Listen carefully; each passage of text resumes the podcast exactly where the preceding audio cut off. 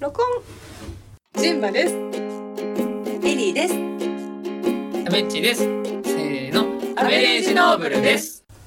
よいしょというわけでね、始めていきたいと思いますけど、もう一度お願いします よいしょというわけでね、始めていきね、静かにしててある？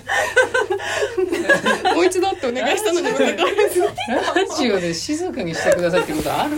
うるさいんだもんってあ、うるさいんだ。適度な。もっとそうまあさ確かにボリューム調整はするけど、ね、ボリューム調整大変だからさ。あー、こんぐらい？こんぐらい？こんぐらい？これ何？あボリューム調整してんのね。見えてないからさラジオで乳首触ってるところでさ。頼みますよ。いいのよ、いいのよ。でもね、世の中コロナで。コロナで大変なね。感じになってますけどね、狭いスタジオで。濃厚接触ラジオとしてね、コロナにも負けずやっていきたいと思いますよ。消毒してますよ。僕はしてないです。嘘でしょ？してる？今すぐして。きて。そういうことする人がいるから。関係なく嫌だ。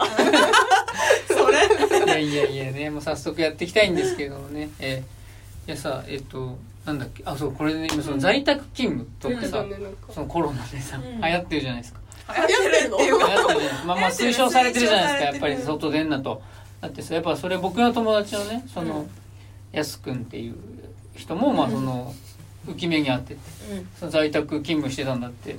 そしたら、今日在宅やって LINE 来てさ、うん。で、在宅勤務中にピンサロナウっていう LINE 来たんです。あれ？えなんか前もピンサロなみたいな話だったよねマジで？前も言ってたよね。本当に？うんもうそう、あいつね、もうそう、で在宅もコロナ。関係なしの時だったそうよね在宅勤務しながらも、本当ピンサロに行って、つまり在宅勤務してないってことだね。勤務はしてないんですよね。在宅？ただの在宅つまり休みなんなら外出してるから。外出して風俗行ってる。そういう人もいるからね。やっぱ在宅勤務ってね、やっぱできる人とできない人いますから、やっそうですぱね。なかなかね難しいなと思うんですよね。うん、えちなみにアスはその某ブランド何してんの？え、経理でしょ？なんかね、そうそうそう、それで、あとね、なんか通販サイトの管理みたいなのやってるって言ってた。えー、あそっか。じゃあ別にパソコンあればできるのか。そうそうそうそう。だからできるから、うん。もう全然ピンサロ行ってる。ミレディ別に良くいないとは思うよそれは。なんかみんなが働いてる時間帯だから働かなきゃいけないみたいなことではなくてうん。作業が与えられててそれをちゃんと全うしてたらよくないとは思う。つまりやることやってりゃいいっていう。ピンサロ行こうが確かにね。ようがとはまあただあれだよね。そのどういうき給与体系になってるかも大事だよね。そのその間も時給時給だその間も金もらいながら風俗行ってんのか 金もらいながら行ってんのかその裁量制で成果物提出すればもういいのかわかんないけどね。まあその在宅勤務難しいなと思うんですよね僕なんかも絶対働けないから俺家で。うん。なんか絶対サボっちゃうなと思って。まあそうね。でもそれで自分が与えられてる仕事できなかったらやんなきゃってさすがになるでしょ。だったら会社行くってなるオプションになると思うんだよだから在で宅も会社行くっていうのができない。本当にダメ。来ちゃダメってなったら。今はねそう。そのコロナ的な話であれそうそう。ばうんありそう。そう。しよそううとしない。でその山口県のさ映画館で、えーあの罹患者がうん。映画見てたことが発覚してう、んうん。2月の二十何日に見てたんだって、うん。で3月6日まで休館しますっていうリリースがさ、うん。まあ、最近出たらしくてだからもう私もね端くれですけど映画業界の。めちゃめちゃ、えーね、影響を受けてます打撃を、てか自分も行けないい行ってるの？時々言ってる。あでもこの間ねそれでねダメッチのネタバレが卑怯というわけでちょっとねやっていこうかなと。これでさしかもさあの珍しくまだ公開前の映画をですね会社の業務支社で行けって言われていすご行ったんだよ。いそんなのもあるんだ、そんでこれが3月6日から公開される、福島フィフティってやつなんですけどい。いや見たんですよ。見た？ええ。で今日はそれのねネタバレをねしてもうしちゃうの？ただねあの実話だから、うん。あの見てあのねじウィキペディアに書いてあるようなことを、うん。まあ、やってるんだけども、うん。その場の臨場感っていうのはやっぱ見ないとうん。味わえないもんなんで、わまあ、もうぜひチケット欲しいとかいうあればムビチケがムビチケあるんで。ー欲しい。じゃああじゃあじゃあ後日差し上げますけど、やった。えてかもう本当に俺見終わったまず第一の感想はえみんなどんぐらいやばいっていう認識あったっていうあの時っていう、うんうん311、うん。原発うんっていう、うん。まずそこが気になるんだけうど、うん。ん。え俺えこんなにやばかったんだ日本。っていう。うん。あビビるわっっていう。うん。えなんで避難勧告出してくんなかったのっていうぐらいねマジでやばい状況になってて。うん。でもすごいのよ本当に。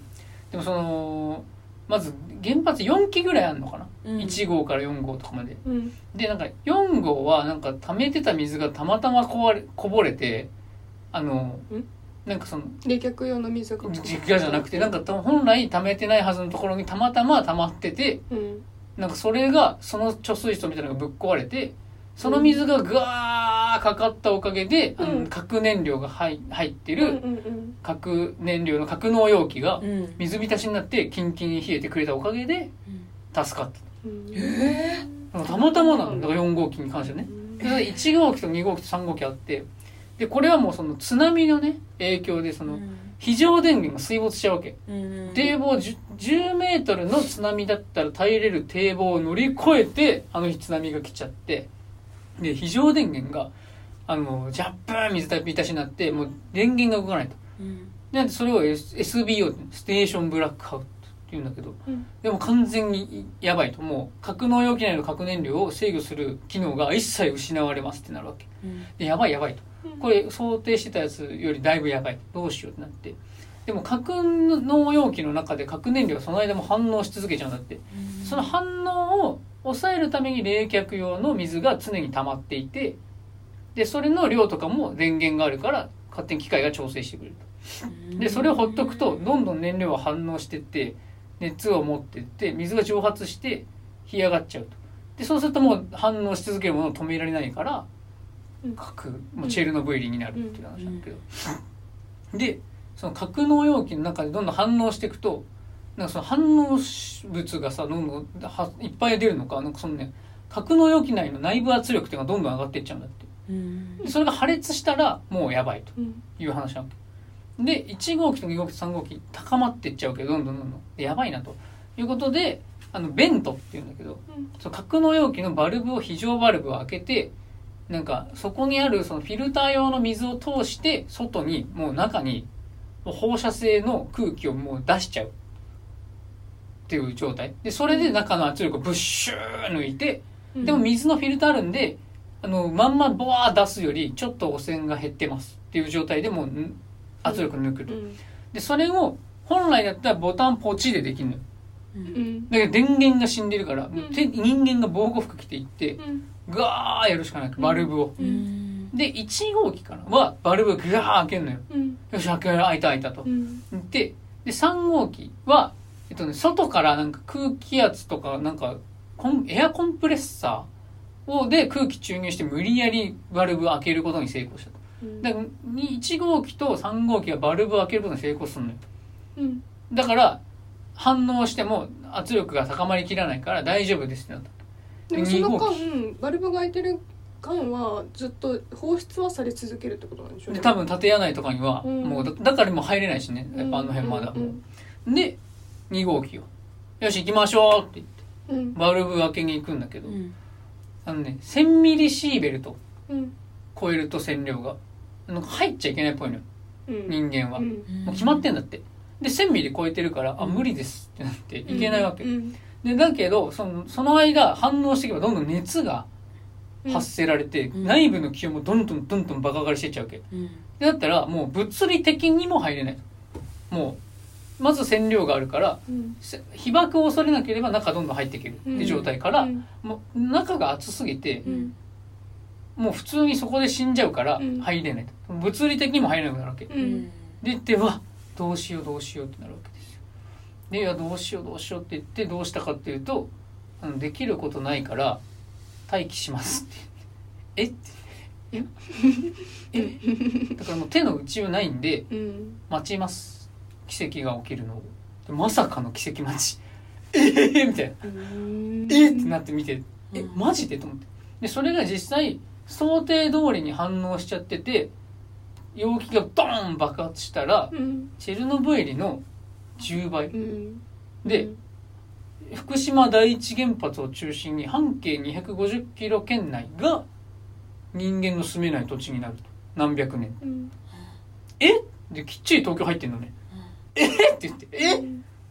そんな状況俺知らされてなかったんだけどってうん。いや嘘と思って。うん。でそれで「えどうすんの？どうすんの?」って言って次のシーンで「圧力下がってます!」え？へへって。奇跡起きんの本当に。本当に奇跡が来たの？でいやだからもう実話にしか出せない味だよねこれ。え？へへと思って。うんだってさ例えば映画のプロデューサーだとするじゃん俺らが。うん。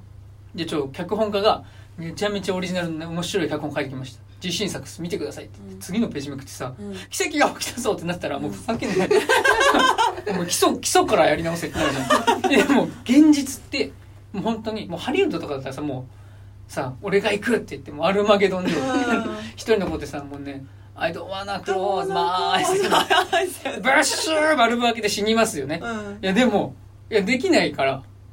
あのもう待つもう実話だから、うん。もう本当もうそこが逆にすごい怖いっていうか、うん。あもう本当にコントロールできない力の前であ人間って何もできないんだな、本当に奇跡が起きるのを待つしかないんだなっていう。ちなみにその奇跡は何だったの？分かんないの。えわかんないんだ今でも。でも予想はされてんだけど結局入っちゃいもうなんなん多分多分100年ぐらい入れないもうあの辺。うん。半減期っていうのが多分100年ぐらいあるから、うん。まあ、そもそも超濃高濃度の線放射性物質あるのにそれが半分になるのに100年とかかかるから。うん。でもう100もう次の100年で24分の1でしょ？ってなると、うん。人間入れるのにまで相当な時間かかるんですよ。うん。ってなるとまだ中身見れてないから何が起きたか分かんないんだけどうん。多分圧力下がったのはうん。容器がぶっ壊れてるから。それはウィキペディアで読んだんだけどうん。あの容器がおそらくひび入っちゃったんだと。もあれだってそれはえ NG じゃん爆発しなかったんだ？えっとねだから中の反応が想定より全然進んでなかったんだって。え。ーだから多分核反応を促進させる何か、うん。そのそこら辺のコントロールも電源ないからできてないから、うん。もうここが全くあんまり反応してなかったがゆえにうん。なんとかチェルノブイリみたいなことは起きずに済みましたと。うん。そうなってんだけども最後だってさその格納容器の設計限界が400キロパスカルなの。中の圧力。な何パスカル？400キロパスカル。400キロパスカル。それは俺もどれぐらいかわかんないんだけど。なんかでも台風だと千何とかパスカルってそれヘクトパスカルじゃん。だからキロパスカルとどっちが上かとかわかんないんだけど。100と100かヘクトでそれがもう最終的に800キロパスカルになる、うん設計限界の倍かって言って。いや言うてる場合かと思っていや言うてる場合ちゃうやろっていう状態になるのよ。って言ってもう奇跡待とうっつってもう次のシーンでは下がってますってなってて。でもうもう壊れてんだっておそらく。でしたらそのあ中が反応してなかったおかげでチェルノブイリになりませんでしたよ。かったって感じなんだけどもう本当ね渡辺謙さん佐藤浩市さんの芝居、うん。重厚なうん。お芝居。あれ見るだけでもすごい価値のある。へ ー私なんかプレビュー見てた時なんかくどいなと思って嫌だなと思っちゃった。でも逆に。ねあんぐらいなる。本当にあんぐらいあてあんぐらいなんか重たい感じ重たい感じ出せる人じゃないと軽くなってもやばいじゃん。あれ、まあね。例えば中居正広とか絶対できないじゃん。うん。キムタクもなんか なんか助かっちゃう気がするしなんかそのキムタクだったら行っちゃうじゃん。だって。あのヒーローだからね。そうそうそう行っちゃうんだけど。うん。そうじゃなくてやっぱその人間の無力さみたいうん。なでも苛立つ。うん。何もできないことに焦燥していくみたいなあの感じがもうねすごい。であと2人がトイレでタバコ吸うのシーンがあるんだけどうん。そこめちゃめちゃかっこいいんでね。もうぜひ劇場でご覧いただきたいです。へ本ーなんかでも最近ごめんなんか話当にしちゃった。あのかいえなんだっけ？解除されたよねあそうそうそうそうそうそうそうあれも私ちょっと早くないと思ったんだけど。何いなんかねえっとねそうそう。ゲートとかあって帰宅の申請しててその申請受け通れば変えちょっとだけ入れるみたいな。でもあちょっとだけなんだ。多分ずっと住めるとかじゃない。全然もちろん、うん、ルシまだあの辺はあの絶対に車で通る時も窓を開けちゃいけなくて何分以上いっちゃいダメだから何キロ以上で走行しなきゃいけないとかいう地域が。まだあるそうなんだけどね、まあ、あとラストシーンがねやっぱ涙なくして。見れないですね。でも福島50ってそうその結構人いるの最初。うん。150人ぐらいいるから全然50いっちゃうやんって思って見てたら、なんかその最後もう800キロパスカル1000ミリシーベルと気温高すぎ入れないってなった時にでももしかしたら本当奇跡起きてメーター下がるかもしれないじゃん。うん。その圧力が内部圧力が。でこの内部圧力が下がったことを確認する人がいなきゃいけないわけよ。うん。だってそれ見る人がいないともしかして下がってないかもしれない。でも爆発もしない。何が起きてるんだってずーっと恐怖に怯えなきゃいけないから人間、うん。だから残ってそのメーター見たりその際にこういう作業したりとかっていうエンジニアがもう最低限残ってください。で若い人は全員退避してください。って言って残った50人が福島50っつってその最後残る50人のこと言うんだけどあ最後50人そうそう最後50人残っててその50人を福島50って言うんだけどもうめちゃめちゃねもうやっぱもうでももうだってその奇跡待ちしてるだけあって備蓄してる非常用の食料とか、うんもう食っちゃうかっつって、うんみんなで食っちゃうみたいな。へでえママお腹いっぱいみたいな。だってえ？飯食ってる場合かって思うんだけどもう本当にできることなんもないから、っうん。ていうのがねもうすごいなんか本当その辺のリアリズムっていうかでもいなきゃいけないっていうね。でもでいてくれたおかげで今ああよかった内部圧力が下がっていることが確認できましたと核反応も思ったより反応してなかったってことが分かるのはあの人たちのおかげだからね。いやいやすごいなと思って。そうだよね。そこにだからもう命かけたってことだもそんね。うそうそうそうそう。でもやっぱそのねあの菅直人さん役でん。佐野史郎さんとか出てるんだけど、うん。本当無能ぶりがすごくてさ。うん。見たら怒るんじゃないかなっていうぐらい無能。めちゃめちゃ無能でさやっぱでそのもう一刻も早く弁としなきゃいけないって。その、ね、内部圧力を手動のバルブで開けなきゃいけないっていう時に、うん。視察に来てその時間し作業できないっていうさ。今からするって言ってるのに見に行くからするなっつってん。来て言ったことが弁と早くしろって言ったの。いやもうやばいじゃん。もう頭おかしいじゃん。とか。でしかも入ってきてもう絶対になんかなんかそのまず消毒とかいろいろしなきゃいけない。のしたくないとか言って。急いで来てお前らのことをね早く作業しろって言いに来てこんなことしてる場合じゃないんだよと。消毒とかいいからみたいな感じで。いやこいつ本当にそんなこと言ったのみたいな「いやもうこいつ片岡やん」みたいな感じでもうそうその時のねそのテンパり続けるみんなのそのリアルが。めちゃめちゃね。へえそれってもうかなりその現実に忠実に再現されてるの？うんなんか見たいよ。なんかね NHK のドキュメンタリーとほぼ内容一緒だったっていう人いたから。あ本当。そうだから当時のその実際にいた人たちの話聞いたものをまとめて書いてる。ノンフィクションのものを映画にしてるから。で最後さそれでもう最後あの佐藤浩市がねあの車に乗ってその解除されたねうん。生まれ育った町に戻ってくるところなんかね涙なくして見れないですね。やっぱり。福島出身の人なの？その人。えー、そうみたい。なんかねずーっとね同じ土地で。で子供の時に原発ができてやっぱお給料いいんですって、うん。ああいうとこ勤めると。であれのおかげで雇用も生まれてっていういいことばっかりだという、まあ、認識なんだよね、うん。で、まあ、津波も来るっつったってその10メートルの高さを超えるものなんて来ないと。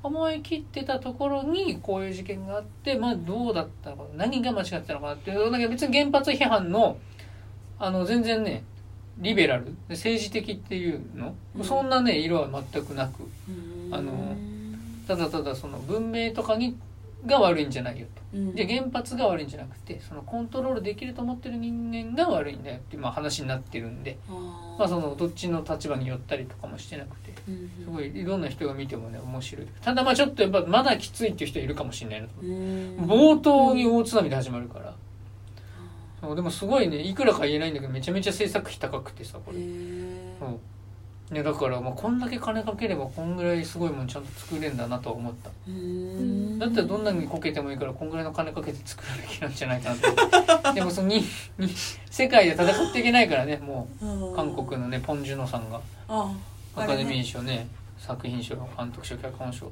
取りましたから。ね日本負けてらんないってなるとやっぱもうお金かけて作っていった方がいいんじゃないかなと思いましたけどいや本当にねめちゃめちゃいい面白い映画でした。でもそんななんかめちゃめちゃ号泣とかするっていうよりもなんかうん。なんか「うわ見てて楽しかった」とかいうのはない。っうん。ていう。うん。でも私そういう映画が好き。だとしたらもうめちゃめちゃの基本ノンフィクションの映画が好き。めちゃめちゃいいと思いますこれ。いやもう僕だったらあの一目散に帰っていいですかっていうところを。うん。やっぱ残るのすごいよ。ねえ 聞き捨てならない。今もう聞こえましたけどやっぱすごいねいい映画だったんで、ね、ぜひぜひこのコロナのねこともありますけどね劇場に足運んでいただきたいなとでもまだあれ？思う次第でございます。まだ出てないの？もう出てるの？あの上映前のし試写会って6日からだよね。今週末3月から6日で俺見たの2月19日とかだから結構前に見て。うん。でその時はまだなんか中国の方で流行ってるらしいよみたいなぐらいだったからうん。日本もめっちゃっていう状況になってきたのが最近ででももう今週の金曜日に公開するってなったら多分もう止められないんじゃないと思うけどね。うん。映画館えでも止まってるやつってあるの？そもそもえっと例えば子供向けのものは全部延期になった。あそういうことか。あのやっぱ休校してくださいって言ってる中で、うん。お子様たちののそのご家族からお金をいただくコンテンツはやっぱりこの時期にうん。学校休んでみんなに集まれっていうのはそれふさわしくないということ。で、ももうディズニーないし東宝ないしうちでもあのウルトラマンタイガってやつーやる予定だったんですけどもそれは、え延期した。ー延期になりました。うん。いつになるか知らないけウルトラマンまだやってんだね。どやってんのよ。これさうん。その最近のウルトラマン。うん。めちゃめちゃ面白いんですよ。本当に。見てんだけどタイガうん。アマアマプラで見れるからさ。うん。すごいよ今のウルトラマン。アマプラ？アマゾンプライム。アマプラって言ってると初めてアニメ？聞いたアニメなんとかアニメプラックスとかなのかなとかもなんアマプラ言うでしょうよ。アマプラでしょさっきからさ結構略すの多いよね。え？ー、嘘。あたおかとかさ。そうか分かった。感覚的に分かった。あたか漫才で出てきたやつであたおかとかね初めてウル言ってる人トラマンタイ聞いたけどガすごい面白くて。でなんか誰？今えでもねく工藤なんとかくんだったっけな。もうすぐ若い。違う違う違う違うそんな有名な人積もってこれない。もうまずネクストネクストネクストネクストもしかしたらブレイクみたいな 人がやるから。最後にもしかしたら。ブレイクみたいな人がやるもん映画もそうなの？映画も主演そう。でもあ多分あの過去のウルトラマンがみんな集合してるから。すぐ知るからね。してるから。あの浜田辰臣君浜田辰臣君とかが一番有名かな浜田達臣くんウルトラマンやっウルてます。トラマンやってたんだっけ？ウルトラマンジードっていうえ？2個前のやつ浜田辰巳君ってあの子役の子？そうそう今もう大きくなって、うん。まだ花団子花出たよね。花晴れてた。花晴れか。うん。平野くんと一緒に。え？そのそのえ子役でもう活躍してる人がわざわざあそうの話確かにそうそうそう。10周年うん記念結構珍しいパターンじゃない？だからそうそうそう、ね。売れてる人がそもそもやるっていうのははそもそも超珍しいから、うん。あれは多分結構気合入ってでだから映画の成績もめちゃめちゃ良くてへねえ知ってる人出てるとやっぱ。何が面白いの？いやあのねストーリー？でやっぱ昔さ夏休み再放送とかやってるの覚えてる？うん。覚えてる。見てないか。全然見てない。ごめん。だからう、ん。それちっちゃい頃夏休みとかさ、再放送やってたじゃん、でうん。僕らがまだちっちゃい時の夏休みってさ92年とかで今あのねウルトラマンが放映50周年とか60周年なの、っうん。てなるとまだ放映から20年ぐらいしか経ってないから、うんうんまだ見見れるというかこんなに CG もすごくなかったから、うんうん特撮でも全然僕らの鑑賞に耐えてたわけ。結構なんか特撮って感じの映像だったよね。でそれがみそれ見てるとうん。やっぱ芝居もなんかめちゃめちゃオーバーだし、うん。なんかその怪獣まず飛んでやってきたわけじゃん彼ら、うんなのに怪獣飛べない怪獣と地上戦するの意味わかんなくない？ね いやこいつ飛べないんだからマッハ2とかで飛べるんだってお前らスンって背中に回ってチューンってやって殺せやで終わりじゃん。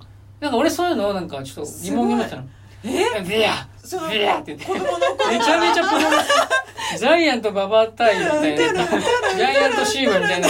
さあなんかそんなやってるから。いやもう何これと俺ちっちゃい時は思ってたのよ。えそんなちっちゃい頃からそういうふうに思ってたの？思ってた。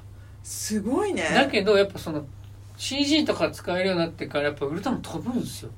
え？飛ぶの。空飛んで戦うのよ。前から飛んでたじゃん。いや飛んでるけど、うん。そ相手がこう光線打ってきたのを空飛んでそのまま後ろに回って自分も光線打つとか。うん。そんなんやんないじゃん昔のウルトラマ。ンあだからあ確かに。そう。戦ってるだから本当ドラゴンボールみみたいなうん。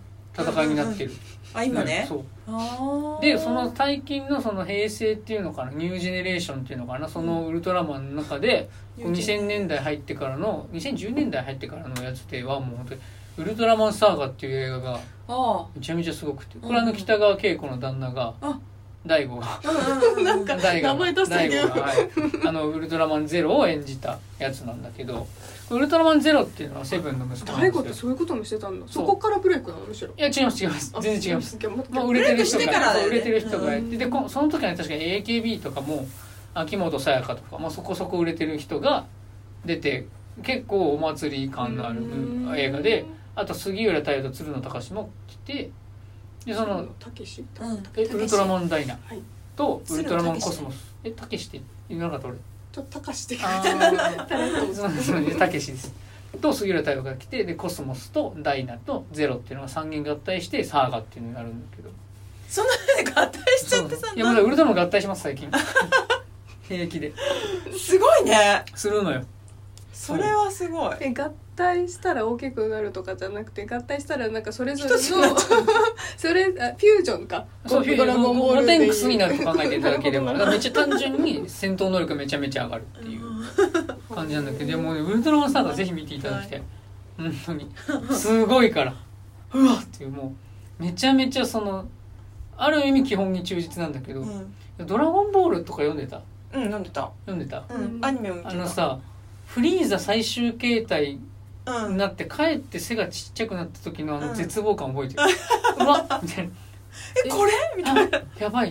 みたいな。えでえ嘘えーそっちえうん私これえ怖くない？え嘘。俺はあえあ絶対勝てないう。んそう怖い。怖さもあのデザンイン本当に神がかってるなと思うんだけど。鳥山家のすごい仕事だと思うの。フリーザっていうキャラを考えたの。いや本当でそう。体がさちっちゃくてなんかもう何？角生えててさカマセみたいな。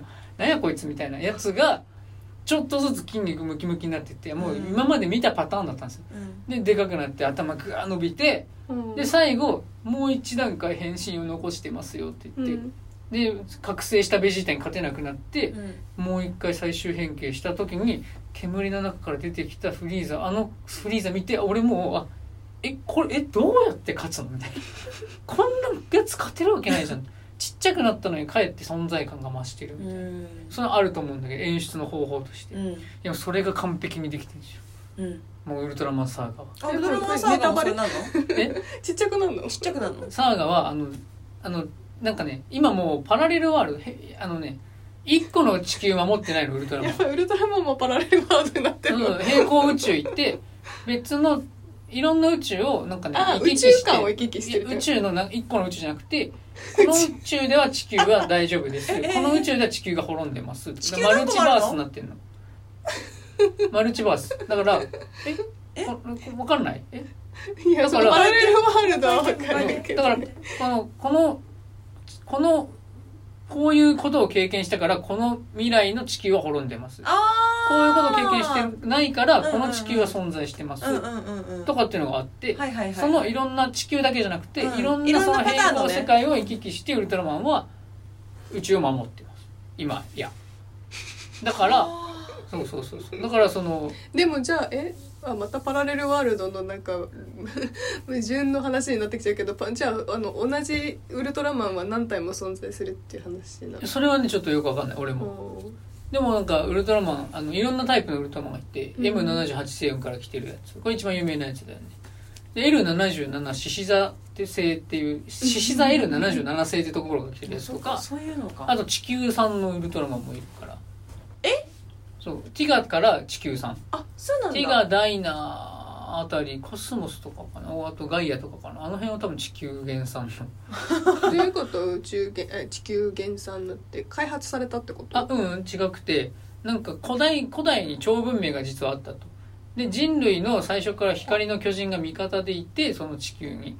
でこの文明を守ってその文明を守るために人間があのピンチを迎えた時に助けに来てくれる存在として昔からいて地球に崇め立て祀られてた光の巨人っていうのがいてそれがティガ。とか。すごいね。でいろんなのがいて。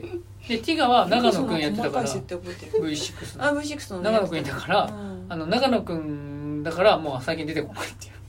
あのその長野くんがなんか忙しいのかあんま出てこないからティガとかはあんま出てこないんですあの変身するシーンとかもないんですよ。うんうんうん。そう。でそのサーガっていうのはそのウルトラマンセブンウルトラセブンの息子のゼロってやつがいてそれとダイナとコスモスが合体することによってサーガになるんだけど今やってるウルトラマンタイガは太郎の息子なんだよね。ああウルトラマそうなんだ。ン太郎の息子。へええじゃあそれは太郎太郎がもう太郎の時代は地球さんじゃなかったんでしょ？ってこと？M77 M78 星雲から来てて。局日本日本じゃない地球に日本があるのかもしれないけど住み着いてあの住み着いたの？生まれたってこと？あてかなんかあ確かに。そのパトロールしてる間に日本産じゃないわ地球産パトロールしてる間にあやなんかやばい怪獣来てるな。守ってあげなきゃって言ってたり寄り道してくれてるみたいなウルトラマンは。だから基本的に宇宙全部を見てて。で地球産のウルトラマンなの。ティガは。だから地球にもともといたっていう設定のウルトラマン。それがティガだから M78 星雲の出身じゃなくて、うんうん。地球にももともとじゃあウルトラマンがいたってこと？そう似てるけどスペックはちょっと違うんだよねだから。えタロの子供は？タイガでタイ M78 ガ星タイガじゃな雲から来てる。タイガだそう。ねタイガタイガタイガってやつが今来ててあの今度映画になるという、ね、話なんだけどそうだからもう本当にその サーガはその滅ぼ怪獣によってやらなんだっけなんとか星人が来て地球侵略しちゃうの。でその侵略が成功しちゃってる未来で、うん。なんとか生き残った女の女の子の子供たちがレジスタンスみたいに作って、うん。滅ぼしに来てる怪獣となんとか戦ってますみたいな設定なのちょっとスター・ウォーズみたいな感じ。でそこにあのダイナがやってきてくれるんだけどダイナが強すぎてこれはあかんって言ってそのなんとか星人があの地球にグレスーパーゼットンだったから。あのめちゃめちゃでかいゼットン知ってる？あゼットン懐かしい。ウルトラマンを倒しウルトラマンが唯一倒せなかった怪獣ゼットン分かんない。ウルトラマンの最初のやつの最終回に出てくる怪獣なんだけどゼットンって。懐かしい。これあのウルトラマン負けちゃうんですよ強すぎて。へで負けてでどうしようってなってる時にゾフィーがねあのゾフィー知ってる？ーソフィー名前しか分かんない。あの兄貴なのよ。ウルトラ兄弟の長兄と言われてるゾフィーっていうのがいて、そのゾフィーがあの迎えに来て、うん。よくやったから大丈夫。帰ろううん。知ってるわ。そうこれこれこれゼットンって今画像出してますけど、これゼットンって言って、であのもうお前は十分頑張ったうん。でお前が頑張ってる間に地球人は怪獣と戦う術を身につけたから一緒に帰ろうって言って迎えに来てくれて、まあ、帰ってところで、まあ、その開発してたミサイルを Z に当てて怪そのミサイルで倒すんですよ Z そんな終わり方なんねいやいやそうなんだけどですね。でも結局そのあのやっぱウルトラマンっていると人間は弱くなっちゃうでそのうん表裏一体というかそのあ守ってくれる守ってくれると思っちゃって人間は弱くなっていっちゃうと。でそうじゃなくて本来ウルトラでそうなってっちゃう人間たちのことを描いて堕落していく人間を描いた話とかもえあって実際にシリーズの中では。あそうなの？そうそうそうそうだからだけどそうじゃなくて弱くなっていくってことで守ってくれるから大丈夫じゃなくてその地球人でもないのに来て守ってくれるその人たちの姿を見てうん。自分たちも頑張んなきゃって思わなきゃダメなんだよというこううん。一貫こうテーマになってるわけ。で、うん。そのだから最後地球人が倒すっていうことに意味があるんだよね。なるほどねあそういうメッセージなんだ。あましあなんだ私そのミサイルはあのウルトラマンが開発してたんだと思ってた人間が開発してたミサイルでどんな怪獣でも倒せるというふうに開発してたミサイルをね発射して結局最終的にはミサイルで倒すのかいっていうっていう。話でウルトラマンの努って力よ思いがちだけど。あでそういうメッセージなの？彼が守ってくれてる間にその姿勢を見て人間は成長していけるんだというところがこのウルトラマンのねいいところなんで、まあ、それはそれでいい話なんだけどでその超でかいゼットンがいて。このゼットンがをあの封じるために一緒に石になっちゃうわけダイナが。サーガでは。うん。うん。で、あのーもう守ってくれる人いない。でそれでまた怪獣が暴れ出すわけですよ。うん。宇宙人が放った。でそこに通りがかったゼロが助けに来てっていう話なんです。なんかいろいろゼロゼロやら サーガやらなんかちょっとどどれが敵で誰が味方だかわかんない。すごいでももう 登場人物多いよね。でもそのサーガがすごくて本当にであのーいざあの石化を解いてうん。コスモスとゼロとダイナの3人でそのハイパーハイパーゼットンだ。ハイパーゼットンと戦うわけ。でもハイパーゼットン超でかいの。Z も進化してるの。何十メートルあって、はい、もう何十メートルだったらそれはウルトラマンもあるか。これサーガ今画像出してますけごい悪ど者に見えた。で怖いねハイパーゼットンで検索すると分かるんだけど最初めちゃめちゃでかいのゼット。ンが。うん。で3人が豆粒ぐらいなわけ。うん。でいてそのゼットンのにそれをよりも全然でかいわけ。でその豆粒みたいな3人がいろんなところから飛んで波状攻撃してうん。ゼットンを追い込むわけよ。うん。ででチュドーン勝ったと思ったらあれ？いない？ってなったらちっちゃくなってるすごい ハイパーゼントンこれだなって。これが五行がやばいね。でもこれが 本当にこのとこのハイパー Z を見てあもう何？俺は人それぞれ 人それぞれ思うイメージ違うと思うんだけどこれえあえカチンをなくね？って思った。えこれでもちっちゃくなったやつ？そう。あれあれでっかかったそれあれでちっちゃい時もるんだけどこれがちっちゃくなったやつ？でそうでかい時もあるんだよ、全然大きね、く見えるよあでウルトラマンと同じぐらいになる。はいはいそうはい豆粒だった3人。はい。と比べて大体同じ投資になるわけですよ。いやでさもうほんでもうか勝てねえじゃんと思ったけ。ど、うんえー、やばって。うん。それは多分俺がゼットン知ってるからっていうのもあるかもしれない。ゼットンってもともとやっぱウルトラマンが勝てなかったっていうイメージ俺は刷り込まれてるからやばすぎると思って。うしかもなんか超強くなってる感じがする。世紀末変わる。そう。羽生えてるしみたいな。こいつも多分飛ぶからってことは飛んでその対空飛ぶの厄介だね。対空戦でのこれん。アドバンテージがないと、やばいぞと。どうしよう。ゴキブリみたいだね。そうそうそう。だからだからそういうあえてしてるんだと思うんだけど、うんうんやっぱゴキブリって別に何されたわけでもないのに見た瞬間気持ち悪いと思うじゃん、うん。そういううん。キキモさがこいつにあって、うん。うん。これはやばいと思って。勝てんのか。ウルトラマン3人がかりでもいけないと思うわけでもそこでまたあるんですよ。ゼロが。ちっちゃくなっちまったじゃねえかみたいな「おりゃー!」って言ったら本当に消えんの。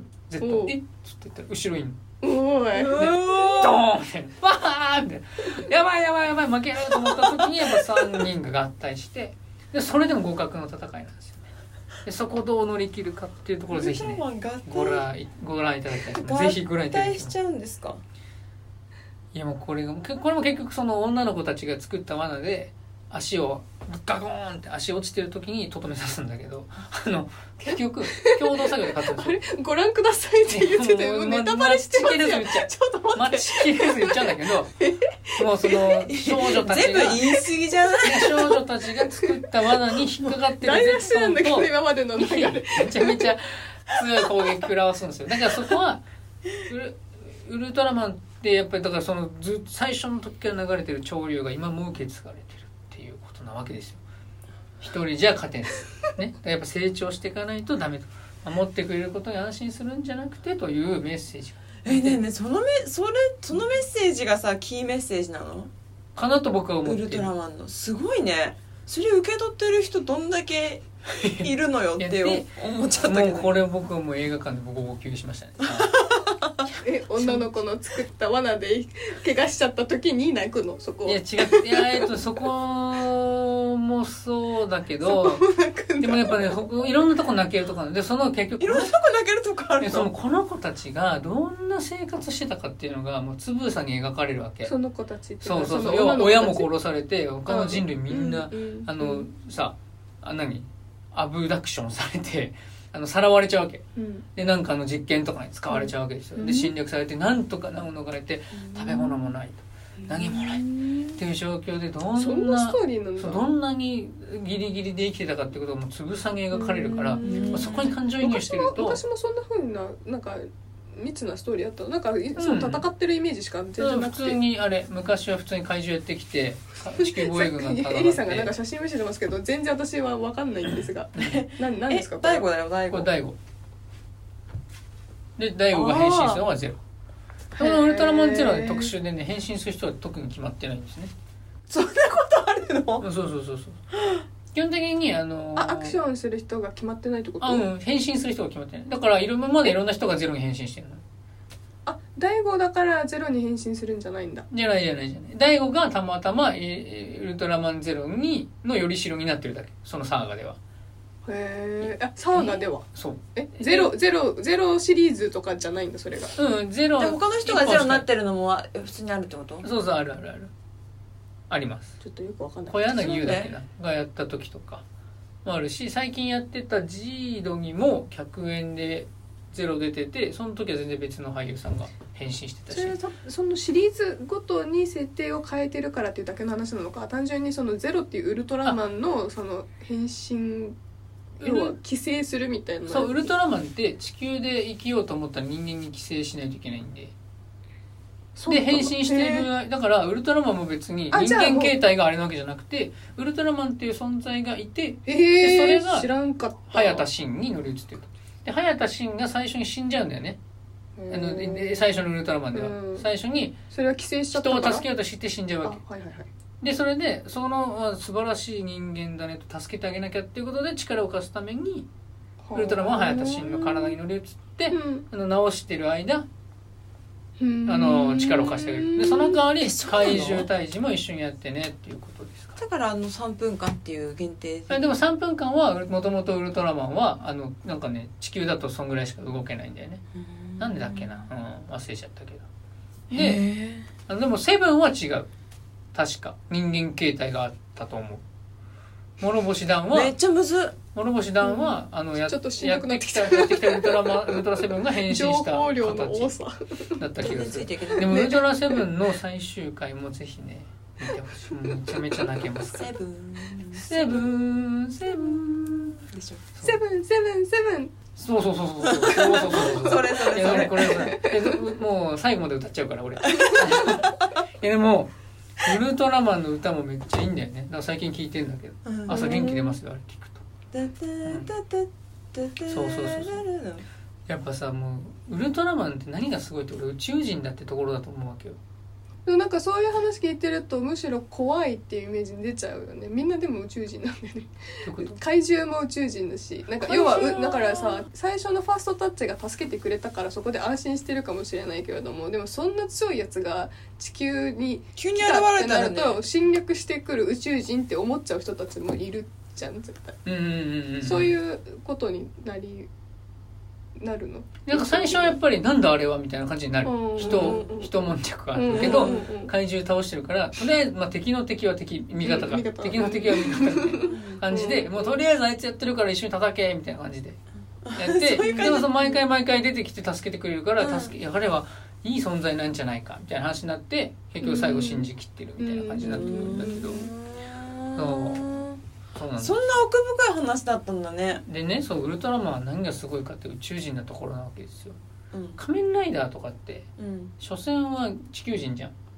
地球人が地球人なの仮面ライダー。仮面ライダー地球人。あれってででもなんかは人がはね変身するのね。そう。あれは改造された人間ですから。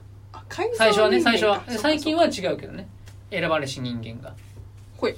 ある変身能力を得てっていう 話になってるそれなんでかっていうと選ば、れし人間かだとだからだと思ってた。うんえ最初は改造人間だよ。改造人なんか虫あそうバッタ人間、うん。バッタ怪人として改造されてたところをあの頭改造される前に抜け出して怪人と戦ってるのが仮面ライダー。あ頭に改造されてる。では洗脳されれてないわけ。あそういうこと？そうあの藤岡弘は本郷本郷なんだっけ。そうだ。そう。本郷武だ。本郷武はそうあの藤頭改造される前に逃げることに成功したから、うん。あの怪人の姿になって戦ってるいうことなんですででも地球人が地球の危機にあの本気出さなきゃいけないものは当然じゃないですか、ある意味では、うんでもウルトラマン地球関係ないですからね、うん。お金ももらってないし。あのでその言っちゃえば。そう応援してもらうことであの命な寿命伸びるとか全くないですから、ね。うん。寿命を削って戦ってるんで。うん。それを関係ない人のためにやってるってところが俺ウルトラマンの投げるすごいところなのかなと思って、そこはやっぱ一それが正義ねのそうもう一線をねジャパニーズの他のヒーローたちと一線を隠してるなと思う思うね。確かに世界警察。みたいそうそうそうそう。宇宙だグリーンランタンみたいなもんですよ。グリーンランタンみたいへなやってきて。戦ってくれるというのはね。ああウルトラなんかウルトラマンの話になっちゃってる、うん、福島フィフティからね。ななんかちょっとやっぱり福島50は現実味がありすぎてなかなかやっぱりこうどんどん話しにくいのかもしれない。ちょっと。うん。リアリアルなんか今でもね ongoing の話でもあるし、いうんうんいろいろとその原発どうすんのとかの話もやっぱり考えちゃうもんね。うん。だからさやっぱりその今住めないとか改めてちゃんと考える機会にをね、うん。与えてもらったかなと思う、うん。うん。うん。うん。でもやっぱもうラストシーンすごい綺麗なんで、うん。あのラストシーンを見ていただく価値だけでもあるんじゃないかなうん1900円というねふうには思いましたね。というわけで1本目ちょっとこれで終わらせてもらおうかないい時間タメだしッチしか喋ってないけどね。いやいつもそうじゃん。いつもそうじゃん。俺のコーナーの時そうじゃん俺あのコーナーの時はそうよ。そっか。もうそうよ。失礼失礼。うんやっぱウルトラマンのすごいところはね関係ない。ウルトラマンじゃなかったの関係にない人間のためにねやっぱ力を。誰かさんと全然違う。ね、地球人日本人全員のためにその命かけれるそういう男で俺はありたいよね。うん。そこはあのそこがつながってる。福島50福島フィフティとだからウルトラマン通ずる。部分はある。確かに。そう。と確かにね。というわけで僕はウルトラマン大好きです。というわけで 終わりたいと思いま目す標目標ウルトラマン。はい目標ウルトラマンでやっていこうかなと思ってます。ザス。えこシュワッ次誰誰を助けるつもりなんですか？じゃあ目標立ててこう。よマネジメントしてこう。よ管管理してこう。よえでもいきなり大きい目標はねちょっと立てられないんでとりあえずはえー、麻雀強くなろうかなと まずまずまず。まず自分助けないと。自分助けられない人にや全然から破れてねえわ。自分自分助けられない人間にやっぱ他人助けること無理なんでせめて自分助けられるようにまずは麻雀強くなりたいと思います。お願いします。エリーの顔よ。すごいねもうシュワッチ。左手の甲がねめちゃめちゃ反ってるのが初代ウルトラマンのスペシウムのあそうなの？基本姿勢らしいですよシュワッチ。ねそのあのウルトラセブンの最終回もぜひ見てください。めちゃめちゃ泣けますから。見ないな。え？私この後見ないな。今更やっぱり今更感があるね「スター・ウォーズ」とかもそうなんだけどなんかシリーズものってなんかこうそれでも大丈夫だよって話しても、まあ確かにね。なんかなんかきっかける感が大きいきっかけないとね、うん。踏み出せないよね、うん。それが私でしょう、うん、見てぜひつぶらやプロのさから中途で入ってきた人がいてあうちの会社に。その人るの？さすが。めっちゃ話聞けてめっちゃ面白い。えー、何してるの？でもつぶ今はあの番組の販売してる。へあえの CS 局とか BS 局とかもともとじゃあ映画の人だったつぶらやでもやってたんじゃない？そのうん。映画の販売とか。へえへねというわけでもうえ本当にもう。相当でも好きだよねそこにわざわざ勤めるねわざわざねす本当だよね。ね相当だよね。はい俺就職の時就活の時探さなかったもんね。つぶらつぶらやプロは就活やってっからとは思わなかったもんね。さすが うん。に、うん。うん。確かでもあるの？なんか自分が好きなさアニメとかあるじゃん？うん、そういうところは見た？例えば大手とかじゃなくて。ああうん俺大手病だったから。大手病大手病だったから。に 大手病って懐かしいね。何？大手病っていう言葉があるの？おるよね知らなかった。あのとまともに何でもいいから、うんことにかくこれこもう名自己前分析知ってる。がちゃんとできてないやつがありがちで、うん。知ってるとこっていう。とりあえず有名企業入れたらかっこいいから行っちゃうっていうでもあそうだったんだ。でもやっぱりそんなそれそこも確かに抑えてるけれどもやっぱり自分の好きなところも抑えてそうじゃない？と思った。うん。えでだからなかもそのったのそれ。出版はいろいろ見てちっちゃいところも受けたけど、うんうんうんあそうなの？出版たんだ出版が行きたかった出版に行きたかったあ。ジャンプ作りたかったあそっか。で集英社に行きたかったうん。で最終面接に落ちて、ええー今の会社就職することに相なりましたと。すごいでも最終面接まで行ったんだ。でど落ちましたって連絡が来た日に今の会社の最終面接なんで来たのかな。でもここしかないと思って。うん。銀銀行とかは絶対働けないしと思っ なんで？ていや無理かなと。興味なさすぎて。うん。金あでもじゃあ受け受けてたんだ。会社に行かなくなっちゃいそうだよね。そう。そうそう銀行とかに勤めたら。店とかさ行かなくなっちゃいそうだよ なんかいつの間にかあれ最近なんかだんだん姿を消していってなんかあれ最近試す汚い汚なりそう。くないなりそうだよね。だから俺嫌だなと思ったから。でやっぱりじゃあまあマスコミの範囲がいいけどエンターテインメントって範囲がいいんだけどテレビと広告は最初から見てなくて。うーん。激務だから激務すぎて無理だと思って話して。わがままだな結構。でも出版だったら激務でも頑張れると思ったのあー好きなやつだったら。らね。だけどまあ映画って別にクソ忙しいとも聞かないし、俺は別にそのカチンコ叩く立場にはならんだろうと思ってうんうん。見てたと。うん。そしたらまあたまたま入れたっていいやって。よかったですへえすごいよね。でもちゃんと入りたい業界に入れたんだからね。うん。よかったですようん。本当にいい会社だしね、うん。めちゃめちゃホワイト。うん。ホワイトすぎて、うん。ホワイトすぎて心配になるけ聞いてるだけでホワイトだもんね。ど聞いてるだけでホワイトでしょ、なんかね。気持ちよくなってくるでしょ？聞いてるだけで、でも 気持ちよくなる。そうなんです。よすげえすげえホワイト企業に勤めさせていただいてますよ、ねもちろんブラックの人もいるけど中には。えうん。僕は無縁でやらせてもらって大忙しの人もいるんだちゃんと。宣伝とかやる人は。ああ切れないんだよねあれって。そっか。お金かかんないんだよ宣伝って。あの雑誌に掲出するとかって。例えばあの向こうも紙面を作んなきゃいけなくて利害が一致すればいくらでも載せてくれるわけよ。抜けてほしいのか。でそのうちの主演の今度やる女優のあのこの特集どうですかと。うん。これ載せれますよこれはパブリシティっていうのかな宣伝の中でも。はいスポットとパブリシティ？うんななんかそのパブリシティっていうのはそういうやつで。へなんかそう。だからお金かかんないから再現なわけ。露出増やして認知上げていこうと思ったらもう再現がないから。お互いウィンウィンでもう。どんどんどんどんのけうんのけられちゃうだからもうガンガンやれガンガンやれって話になるかあ昔ちょっとカフェでコーヒーの作り方コーヒーの注ぎ方教えてもらってたんだけどらえそれが気になるわ俺えあそこ住んでる時でしょ私が遊びに行った時。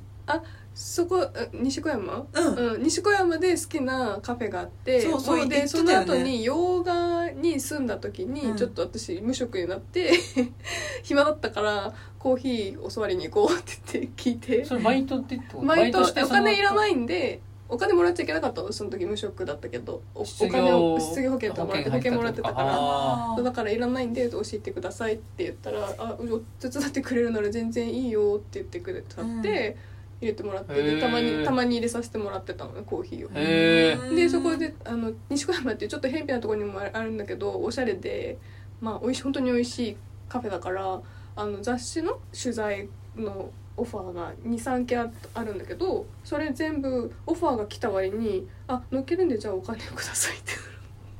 どういうビジネスなのって思ったんだけど。へえうんなんかもう上からなんだよね雑誌が、有名雑誌だから乗っけてあげるから。乗っけてあげるからって。じゃあいくらで乗っけれるよってそうことね。私たちがそのわざわざ問い合わせして乗っけてくだくださいくださいってお願いしたわけでもないけど、うん。いやいいいいらしいですね。っての乗っけてあげるからこれぐらいでどうですか？みたいな営業が来るんだよね結局。あ殺した方がいいしそだよ。ねだからこっちもなんかでもやっぱりの乗っけてもらったら嬉しいから、あじゃあどうかなとかいろいろこっちも考えるんだけど、でもこここの雑誌はまあそこまで影響ないかもなとか確かにね何に乗ったらすごいかね雑誌でコーヒー店って言った。らコーヒー。なんか一つ取り扱いにもよるよね。でっかくさ見開きとかでやってくれるならいいけど。うんでもさもう後ろのさもうこのちっこいとこたとかまにラーメンとか特集してとか言った時さもう。さこのページにボワーうん。全然これ見えませんって感じ。あるじゃん。あるよね。でもそこ先月はブルータスに乗ったらしい。あブルーテス乗ったら超すごいじゃん。そうだめっちゃすげえ。私もまだ読めてないんだけど。お前もかっつってね。それなんだっけ？シーザー。シーザーあのね殺される時に言ったっつってね。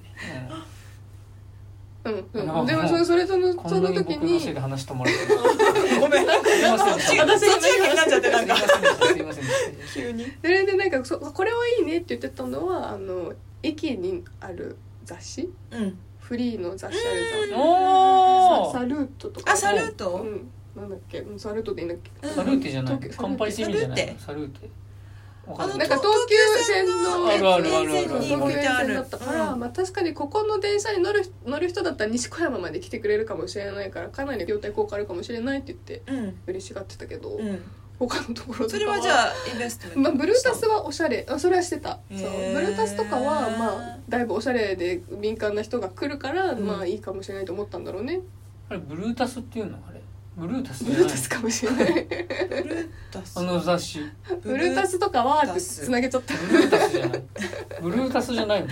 もう頭がいい頭がいいでしょ訂正したでしょすいませんすいませんあたおかよりいいですアマプラよりいいんじゃないあたあアマプラはちょっとあたおかもなかなかだと思ったけどねあたおかってあの見取り図っていう漫才コンビの漫才でさ「あたおかやん」っていう。の知らない？ツッコミ。うん知らない。知らないその見めっちゃ面白い。取り図も知らない私本当にめっちゃ面白いからぜひ見て。うん YouTube とかで。っ見取り図。ていう漫才コンビって。あうんあたおかって私が最近好きなの加賀屋。あ見たこと名前しか知らない。あ面白いすごい面白いから見て今度。ミルクボーイがさうん。あの世間で言われてるほど僕そんなハマってない私も。ねあれレークの知らないコーンフレーク最近の人でしょ？わかんないな。うん。最近 M1 でね。そう優勝してあそうなんだそうう、ん。なんか私今ふとひおうんビジュアルが降りてきたのがあの関西関西でめちゃめちゃ出てた人で最近おそらく関東にも出てる人なんだけど相席食堂でさ千鳥。それはめっちゃめっちゃ出てるやん。あのダイアン。無人 に聞いてゴイゴイス聞いて。聞いて。誰誰誰誰なんだっけ。あの無人島でタバコを吸うみたいなシリーズだったの知ってる？相席食堂相席食堂の要要はなんかスピンオフみたいなのちょっとたまにやるじゃん千鳥テレビじゃなくて相席食堂。へえ知らない知らん。あれ？相席食堂だった気がするんだけどな。知らな。いあまあいいやじゃあカットで。えええ？ででで？で？えそこで出てた漫才の人誰だっけ？って聞こうとしたの。それだけ。名前が出ないから。それ最近。えダイアンってジンバの中でメジャーなの？メジャーじゃない？えメジャーじゃないんだ。私ダイアンメジャーだと思ってあた本当に？えじゃあダダイアンよりはメジャーじゃないダイアンより全然メジャーじゃないと思う。最近。あのわか関西ではもうバリバリ活躍してたあけど。じゃあ無理だわ。全然わかんない。東京出てきてんだ。な何に出てる？おそらく。ごめんわかんないね。それが急な